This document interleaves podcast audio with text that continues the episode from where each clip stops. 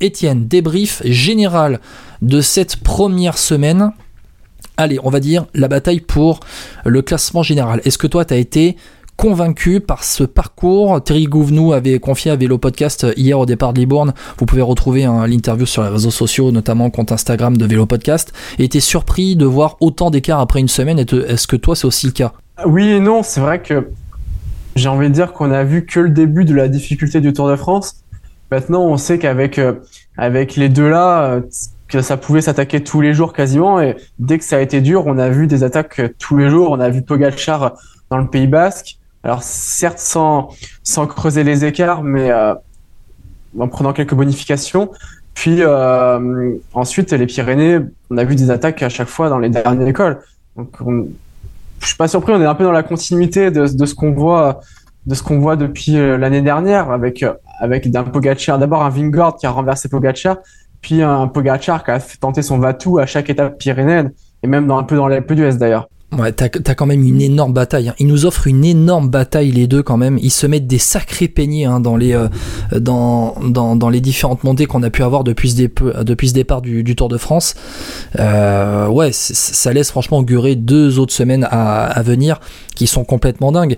Et, et, surtout, moi, ce qui me marque en fait plus que la bataille Pogacar-Vingegaard qui était attendue, c'est l'écart après une semaine de course seulement avec la concurrence. L'écart, il est énorme. Tu n'as que 16 coureurs en 10 minutes. Tu n'as que 15 autres coureurs derrière Vingegaard en moins de 10 minutes.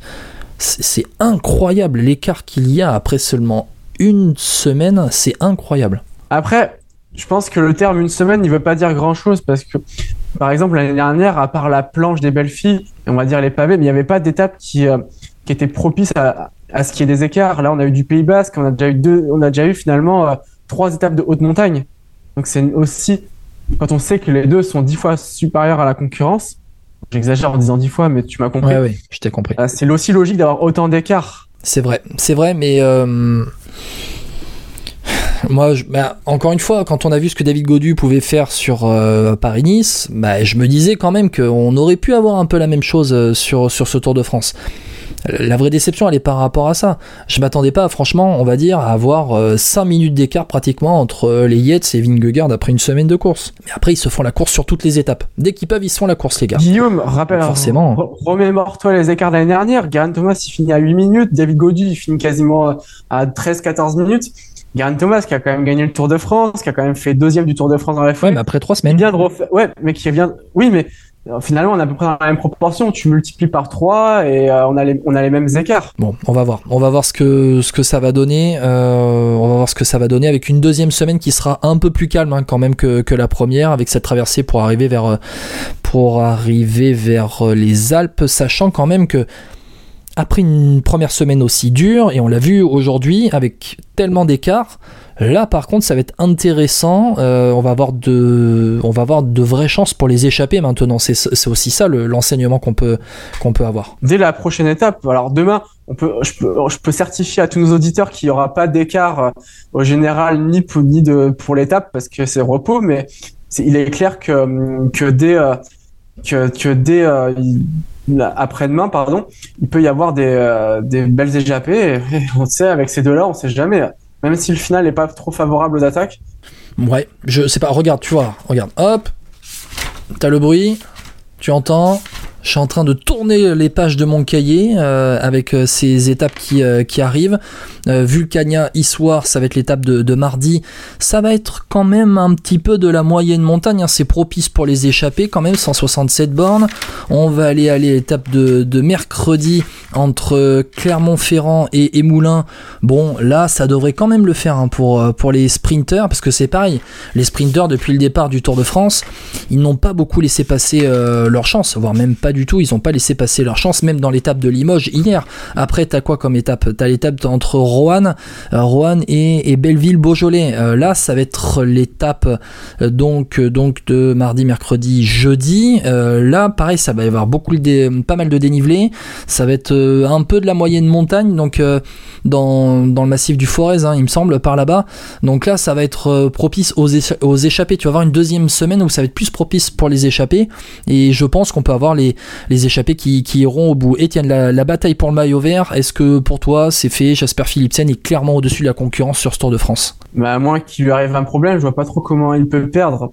On l'a vu euh, sur l'étape qui était sur le papier le moins propice, il fait deux. Euh, sachant que celui qui gagne, c'est quelqu'un qui a quand même perdu pas mal de, de terrain sur ce classement. Non, après, faut se méfier parce qu'on avait dit un peu la même chose de Marcel Kittel euh, en 2017 quand il avait raflé ses quatre étapes en début de tour. Finalement, Michael Matthews l'avait euh, grignoté des points petit à petit, et puis bah, Marcel Kittel avait chuté lourdement en montagne pour abandonner. Et même s'il n'avait pas abandonné, finalement, ça aurait peut-être été dur pour euh, pour lui de conserver le maillot vert. Mis à part un abandon, tu penses que Philipsen peut être, battre, euh, peut être battu, pardon?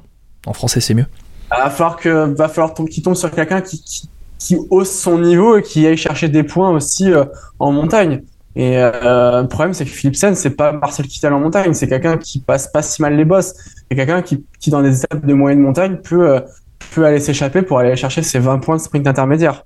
Très rapidement, t'es bluffé, toi, par la force des Alpecin de Koenig et notamment ce rôle de poisson pilote de Mathieu Van Der Poel, qui est, qui est un, une des superstars du peloton international, mais qui se met facilement, euh, qui se met facilement euh, au, service euh, de, son équipe. Et alors d'ailleurs, je vais vous proposer une interview à la fin de ce podcast, enregistrée au départ de Libourne ce samedi avec le manager Christophe Routefort, le manager de la piscine de manager de la piscine de, de Koenig, pardon, qui revient notamment sur le pourquoi de Mathieu Van Der Poel en poisson pilote. Vous pourrez l'écouter, c'est très intéressant et c'était notamment lié à l'absence de Jonas Ricard sur Tirreno et quand ils ont vu l'entente entre Van Der Poel et Philipsen, ils se sont dit tiens, on va peut-être mettre ça aussi sur le Tour de France. En tout cas, c'est une bonne idée. Donc euh, voilà, cette interview pour la retrouver à la fin de ce podcast, je vais vous la glisser. Etienne, t'es, t'es bluffé toi par la piscine Bluffé par euh, oui, le duo marche très bien, on l'a vu avec euh, Der qui, qui qui est un flanc de rien, donc c'est quelqu'un qui sait frotter, qui sait jouer des coudes, qui sait se placer quand il faut. Donc euh, et puis euh, il y a un sprinter qui a une, qui a une confiance aveugle en lui, qui sait prendre sa roue au bon moment, qui la lâche pas. Van Der Poel dépose Philipsen au bon moment, et puis c'est ça fait trois victoires et une deuxième place pour le moment. Exactement. Donc c'est assez impressionnant. Et ça fait marrant parce qu'il y a un parallèle à faire là aussi avec Wout van Aert. On parle toujours de la rivalité entre les deux. Oui. Mais sur le Tour de France, les deux sont totalement dévoués à leur leader. Alors dans des rôles totalement différents. Mais euh, on a vu euh, dévié, dé, dévoué à Jonas Vingegaard. Et on voit un Mathieu Van Der Poel dévoué à Jasper Philipsen. Exactement. Et c'est très intéressant de voir comment ces deux superstars sont quand même euh, sont quand même au service du collectif. Et ça, sincèrement, c'est beau à voir. C'est vraiment très beau à voir. Euh, très rapidement, bataille pour le maillot à poids. J'ai du mal à m'intéresser au maillot à poids aujourd'hui, plus que quand j'étais gamin. C'est un ça, me fait mal au cœur parce que ce maillot à poids est tellement euh, magnifique. Alors peut-être parce qu'il n'y a pas de Français euh, qui se bagarrent pour le maillot à poids. Euh, c'est Nasson Poles qui est en tête. Mais depuis qu'il y a eu la refonte du, barème de points du maillot à poids, j'ai vraiment beaucoup de mal. Je sais pas pour toi, Étienne, mais on est dans un scénario un peu catastrophe pour pour pour ceux qui visent réellement le maillot le maillot à poids. J'insiste sur ce réellement parce que les points ont été beaucoup dispersés. On a vu Félix Gall en marqué, on a vu Giulio Ciccone en marqué, Nelson Poles en a aussi marqué, mais aujourd'hui, par exemple, il marque pas tant de points que ça, alors qu'il pouvait en marquer plus de 20. Woods rentre dans le jeu. Et puis finalement, tu t'aperçois que les leaders, alors ok, heureusement, ils en marquent pas aujourd'hui, mais tu t'aperçois que Pogacar, Vingord, ils ont déjà plus de 15 points tous les deux. Et tu te dis qu'au final, avec la troisième semaine et les nombreuses arrivées, plus la perspective de bagarre entre les deux, encore une fois, pour la quatrième année consécutive, je pense que ça va être pour, euh, pour un leader, voire peut-être même pour le maillot jaune. Hein. Oui, ben encore une fois, encore une fois, peut-être les favoris qui vont se bagarrer pour euh, ce maillot à poids.